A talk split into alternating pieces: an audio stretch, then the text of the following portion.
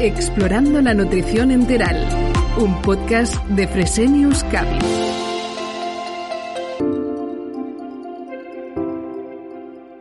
Bienvenidos a Explorando la Nutrición Enteral, un podcast de Fresenius Cavi.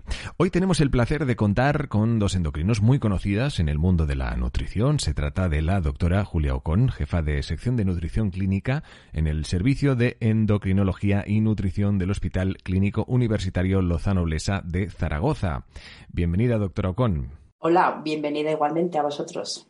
Un placer que nos acompañes. Y la doctora María Ballesteros, especialista en endocrinología y nutrición en el Complejo Asistencial Universitario de León. Bienvenida, doctora Ballesteros. Hola, muchas gracias. Encantado de estar aquí con vosotros. Un placer tenerla aquí de nuevo. Hoy hablaremos sobre la optimización nutricional preoperatoria del paciente quirúrgico, el papel tan importante del endocrino en los actuales protocolos de la vía rica, que por cierto tenéis eh, capítulos dedicados precisamente a la vía rica y que os recomendamos que busquéis en el mismo canal de este podcast para que podáis escuchar en otra de las intervenciones de la doctora Ballesteros junto a otros eh, profesionales del sector que aquí nos eh, ocupa.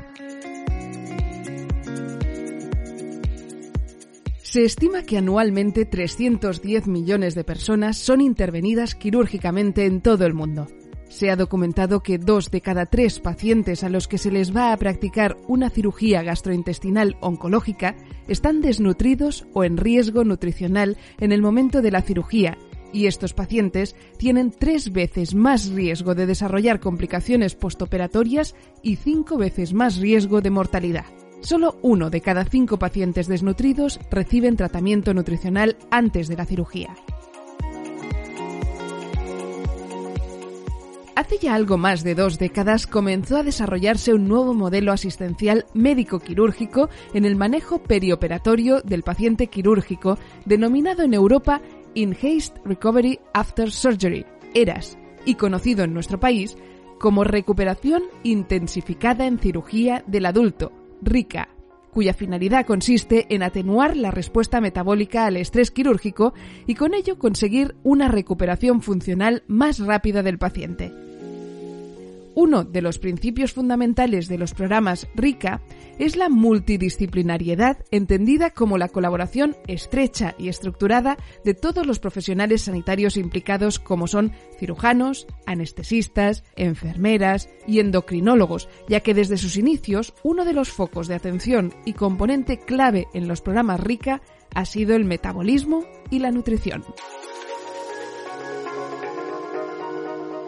Vamos a empezar tratando este tema. ¿Cuál es el papel que tiene, doctora Ballesteros, el endocrinólogo en los programas RICA? Bueno, pues aunque parece que cuando hablamos de cirugía del adulto, pues eh, los endocrinólogos podríamos estar un poquito aparte, pues es verdad que tenemos una función importante que podemos resumir en que mm, nuestra función sería restaurar el déficit nutricional, minimizar la pérdida de masa muscular, mejorar la sensibilidad a la insulina y el control glucémico y preservar la microbiota intestinal. Y para ello, bueno, pues eh, algunas de las estrategias metabólicas y nutricionales que incluyen estos programas RICA dirigidos a estos objetivos serían la optimización nutricional preoperatoria, evitar largos periodos de ayuno preoperatorio, el tratamiento con carbohidratos orales previo a la cirugía, el control del balance hidrosalino y de la glucemia perioperatoria y restablecer lo antes posible después de la cirugía la alimentación oral. Y en todos estos puntos de la vía rica, eh, los endocrinólogos podemos tener un papel. ¿Y cuál es eh, vuestra opinión en relación a la concienciación que los cirujanos tienen actualmente de los aspectos eh, nutricionales preoperatorios? Doctora Ocon. Pues eh, mejor que nuestra opinión, que al fin y al cabo no deja de ser subjetiva, disponemos de datos mucho más objetivos procedentes del, del proyecto NURRICA, que como muchos de ustedes conocen, es un estudio multidisciplinar que ha sido recientemente publicado y en el que participaron 69 miembros del área de nutrición de la Sociedad Española de Endocrinología y Nutrición y 85 miembros del Grupo Español de Rehabilitación Multimodal, el GER. El objetivo del proyecto fue elaborar un documento de consenso donde se definiera y estableciera el abordaje nutricional y metabólico de los pacientes incluidos en un programa RICA. Para ello se propusieron 79 enunciados relacionados con aspectos generales del preoperatorio, perioperatorio o posoperatorio, y de forma global podemos decir que hubo un acuerdo consistente en el 77% de todos estos enunciados. Si ya nos fijamos en el preoperatorio, que es tema de hoy, podemos decir que se alcanzó consenso en algunos aspectos tan importantes como que la terapia nutricional es un pilar fundamental en los programas RICA y que debe integrarse en el manejo global del paciente, o en la obligatoriedad de realizar un cribado nutricional a todos los enfermos o diagnosticar la desnutrición según los criterios GLIN e interpretar el descenso de la albúmina, pues como dentro del contexto la respuesta inflamatoria originada por la cirugía. Así que yo creo que podemos decir que hay una concienciación positiva de nuestros cirujanos. Debido a que el manejo nutricional del paciente quirúrgico es muy amplio, nos centraremos en la optimización nutricional preoperatoria. ¿En qué momento se debería enviar al paciente, doctora Ballesteros, a la consulta de nutrición antes de la cirugía y qué se hace en esa consulta de nutrición? Yo creo que lo más importante de todo esto es saber trabajar en equipo y para eso, eh, según cada centro, creo que sería importante tener un protocolo conjunto en el que se diseñasen todos estos circuitos y valorar cómo hacerlo en cada contexto, en cada hospital. En la consulta de cirugía, de anestesia o de prehabilitación, pues creo que deberíamos realizar siempre un cribado nutricional para detectar precozmente la desnutrición y poder abordarla. ¿Y cómo lo hacemos? Utilizando herramientas de cribado nutricional que incluyan el índice de masa corporal, la pérdida involuntaria de peso, la reducción en la ingesta alimentaria, y el grado de estrés o de severidad de la enfermedad. Y cada centro deberá consensuar de todas las herramientas que tenemos disponibles ahora mismo cuáles son las más adecuadas para la población que atiende, que también va a depender mucho eh, de la experiencia de la formación del personal que deba realizarlo. Por eso insisto que es importante individualizarlo en cada centro. Existen muchas herramientas de cribado nutricional, el MUST, el MNA, el NRS 2002, el SNAC. Todas son sencillas, todas incluyen estos puntos que hemos dicho que son importantes y lo que es importante es consensuar en cada equipo cuál es el que se puede realizar. Una vez que hemos detectado este riesgo nutricional, habrá que derivar al paciente con riesgo a la consulta de nutrición para poder establecer la estrategia más adecuada para eh, abordarlo y que de esa manera podamos disminuir las complicaciones relacionadas con la desnutrición. Cuando se identifica que un paciente tiene riesgo de desnutrición, pues es necesario realizar una valoración nutricional completa en la que se va a incluir no solo la antropometría más clásica, sino también la valoración de la composición corporal mediante técnicas más avanzadas, como puede ser la bioimpedanciometría o la ecografía nutricional.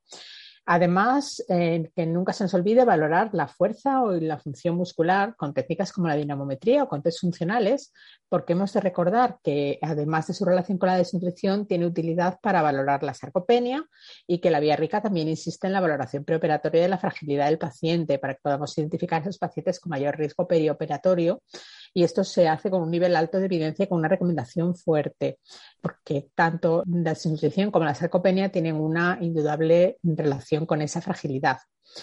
Y a partir de esta valoración, pues habrá que establecer el diagnóstico de desnutrición y actualmente existe un consenso de que la metodología empleada para diagnosticar la desnutrición se base en los criterios GLIM, que son Global Leadership Initiative on Malnutrition, donde se debe cumplir al menos un criterio fenotípico entre pérdida de peso, índice de masa corporal o reducción de masa muscular y un criterio etiológico entre reducción de la ingesta nutricional o de la absorción de nutrientes y un estado inflamatorio. Hay algunos eh, parámetros como la albúmina o la prealbúmina sérica o la proteína C reactiva que lo que nos van a ayudar es para reflejar el grado de inflamación sistémica y por tanto, ese criterio eh, etiológico de la desnutrición, pero que recordemos que no son específicas del estado nutricional y aunque la albúmina es un predictor de morbo y mortalidad posoperatoria, no es útil para determinar el estado nutricional porque sus niveles se alteran de forma inversa al grado de inflamación del paciente, se comporta como un reactante de fase aguda negativa y también se modifica con el estado de hidratación. Y una vez hecha esta valoración y el diagnóstico nutricional, es necesario establecer un plan de tratamiento con monitorización de la tolerancia y de la respuesta a ese plan nutricional. ¿Y cuál es el desacuerdo más importante en lo que se refiere a este abordaje en preoperatorio en el estudio Nutrica, doctor Ocon? Pues bajo mi punto de vista, uno de los desacuerdos más importantes y donde no se alcanzó consenso, tanto por parte de los miembros del área de nutrición de la ASEN como por los miembros del GER, fue en la importancia de evaluar la masa muscular y en valorar la capacidad funcional de los enfermos antes de la cirugía, a pesar de que está ampliamente demostrado el impacto negativo que la sarcopenia ejerce en la supervivencia y en los resultados clínicos posoperatorios. Probablemente pues, la, causa de esto sea que aún no hay una cultura suficiente para valorar la masa muscular o la función en los enfermos quirúrgicos. A veces hay falta de recursos o a veces es por tiempo. Y otro de los eh, desacuerdos importantes fue en cuanto al tiempo necesario de tratamiento nutricional preoperatorio para mejorar los resultados clínicos posoperatorios. Precisamente de sarcopenia también hablamos en alguno de los capítulos que podréis también encontrar en la playlist del eh, canal de podcast de Fresenius Cavi explorando la nutrición eh, enteral. Seguimos. La terapia nutricional, doctora Ballesteros, se debe iniciar en todos los pacientes quirúrgicos antes de la cirugía y si es así, ¿cuál es la vía de acceso de elección? Bueno, pues como hemos comentado, el primer punto es detectar ese riesgo nutricional y hacer un cribado inicial y luego una valoración. Y en esos pacientes en los que vamos a diagnosticar de riesgo nutricional grave o de desnutrición grave, se recomienda, según la vía rica, que reciban tratamiento nutricional al menos 7-10 días antes de la cirugía. Eh, siempre que sea posible, este tratamiento médico-nutricional se hará o vía oral o vía enteral. Y aquí creo que tenemos que recordar que la nutrición parenteral intravenosa, por ejemplo, no nutre más ni mejor que la vía oral o que la vía enteral, porque lo importante no es la vía de acceso, sino alcanzar los requerimientos nutricionales y preferiblemente empleando una vía lo más fisiológica posible, que en la mayor parte de los casos va a ser la vía oral. ¿Cómo y durante cuánto tiempo, doctora Ocon, es necesario intervenir nutricionalmente al enfermo antes de la cirugía para conseguir una mejoría de los resultados clínicos eh, postoperatorios? Pues si nos referimos exclusivamente a la intervención nutricional y como ha comentado la doctora Ballesteros, para mejorar los resultados clínicos postoperatorios son necesarios al menos de 7 a 10 días de terapia nutricional preoperatoria, aunque haya que retrasar una cirugía por cáncer. Y esto es así debido a que la evidencia científica ha demostrado que el tratamiento nutricional durante este periodo de tiempo de al menos 7 a 10 días se asocia con una reducción de las complicaciones posoperatorias, fundamentalmente infecciosas, pero también no infecciosas como la dehiscencia de anastomosis. Y además también puede acortar la estancia hospitalaria. Esto no debemos confundirlo con el tiempo que es necesario para mejorar el estado nutricional de nuestros enfermos y que es un periodo de tiempo pues, más prolongado, por encima de un mes. Y como también en la vía rica eh, se habla de fragilidad y estamos hablando de sarcopenia, creo que es importante incluir el concepto de prehabilitación quirúrgica, que el objetivo eh, se basa en que el paciente llega al quirófano en las mejores condiciones funcionales posibles y, mejorar la recuperación posoperatoria. El modelo más extendido en nuestro país y en el mundo pues es la rehabilitación trimodal, que consiste en la combinación sinérgica de la terapia nutricional que hemos hablado hoy, junto con la terapia física, es decir, además de valorar la capacidad funcional, prescribir ejercicio físico aeróbico y de fuerza, y además se añade la terapia cognitiva, porque eh, estos enfermos pues, pueden tener ansiedad e incluso depresión asociadas a su proceso. Y el tiempo que parece adecuado para mejorar la capacidad funcional sería un mes antes de la cirugía. ¿Y cuál es eh, vuestra opinión en relación al cumplimiento de las estrategias nutricionales de los programas RICA, doctor Ocon? Pues a día de hoy todavía en algunos hospitales o bastantes hospitales de nuestro país no está completamente implementada la vía rica o al menos no existe un correcto cumplimiento de algunas estrategias nutricionales.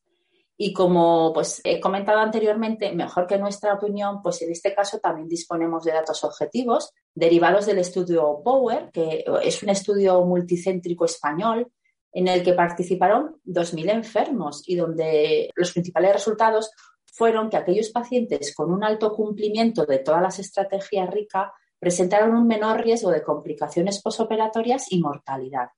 Pero en este estudio quedó constancia que el porcentaje de cumplimiento en, nuestros hospitales españoles de estrategias nutricionales como la optimización nutricional preoperatoria, que es el tema que estamos hablando hoy, pues fue del 64%, o que la reanudación precoz de la alimentación posoperatoria solo se cumplió en el 47% de los enfermos y aún fue inferior el empleo de las bebidas ricas en hidratos de carbono que solo lo cumplió el 31% de los pacientes. Con lo cual, algunos de estos datos pues hace que sea necesario seguir trabajando de forma estrecha y conjunta endocrinos y cirujanos pues para mejorar los resultados clínicos de los enfermos quirúrgicos.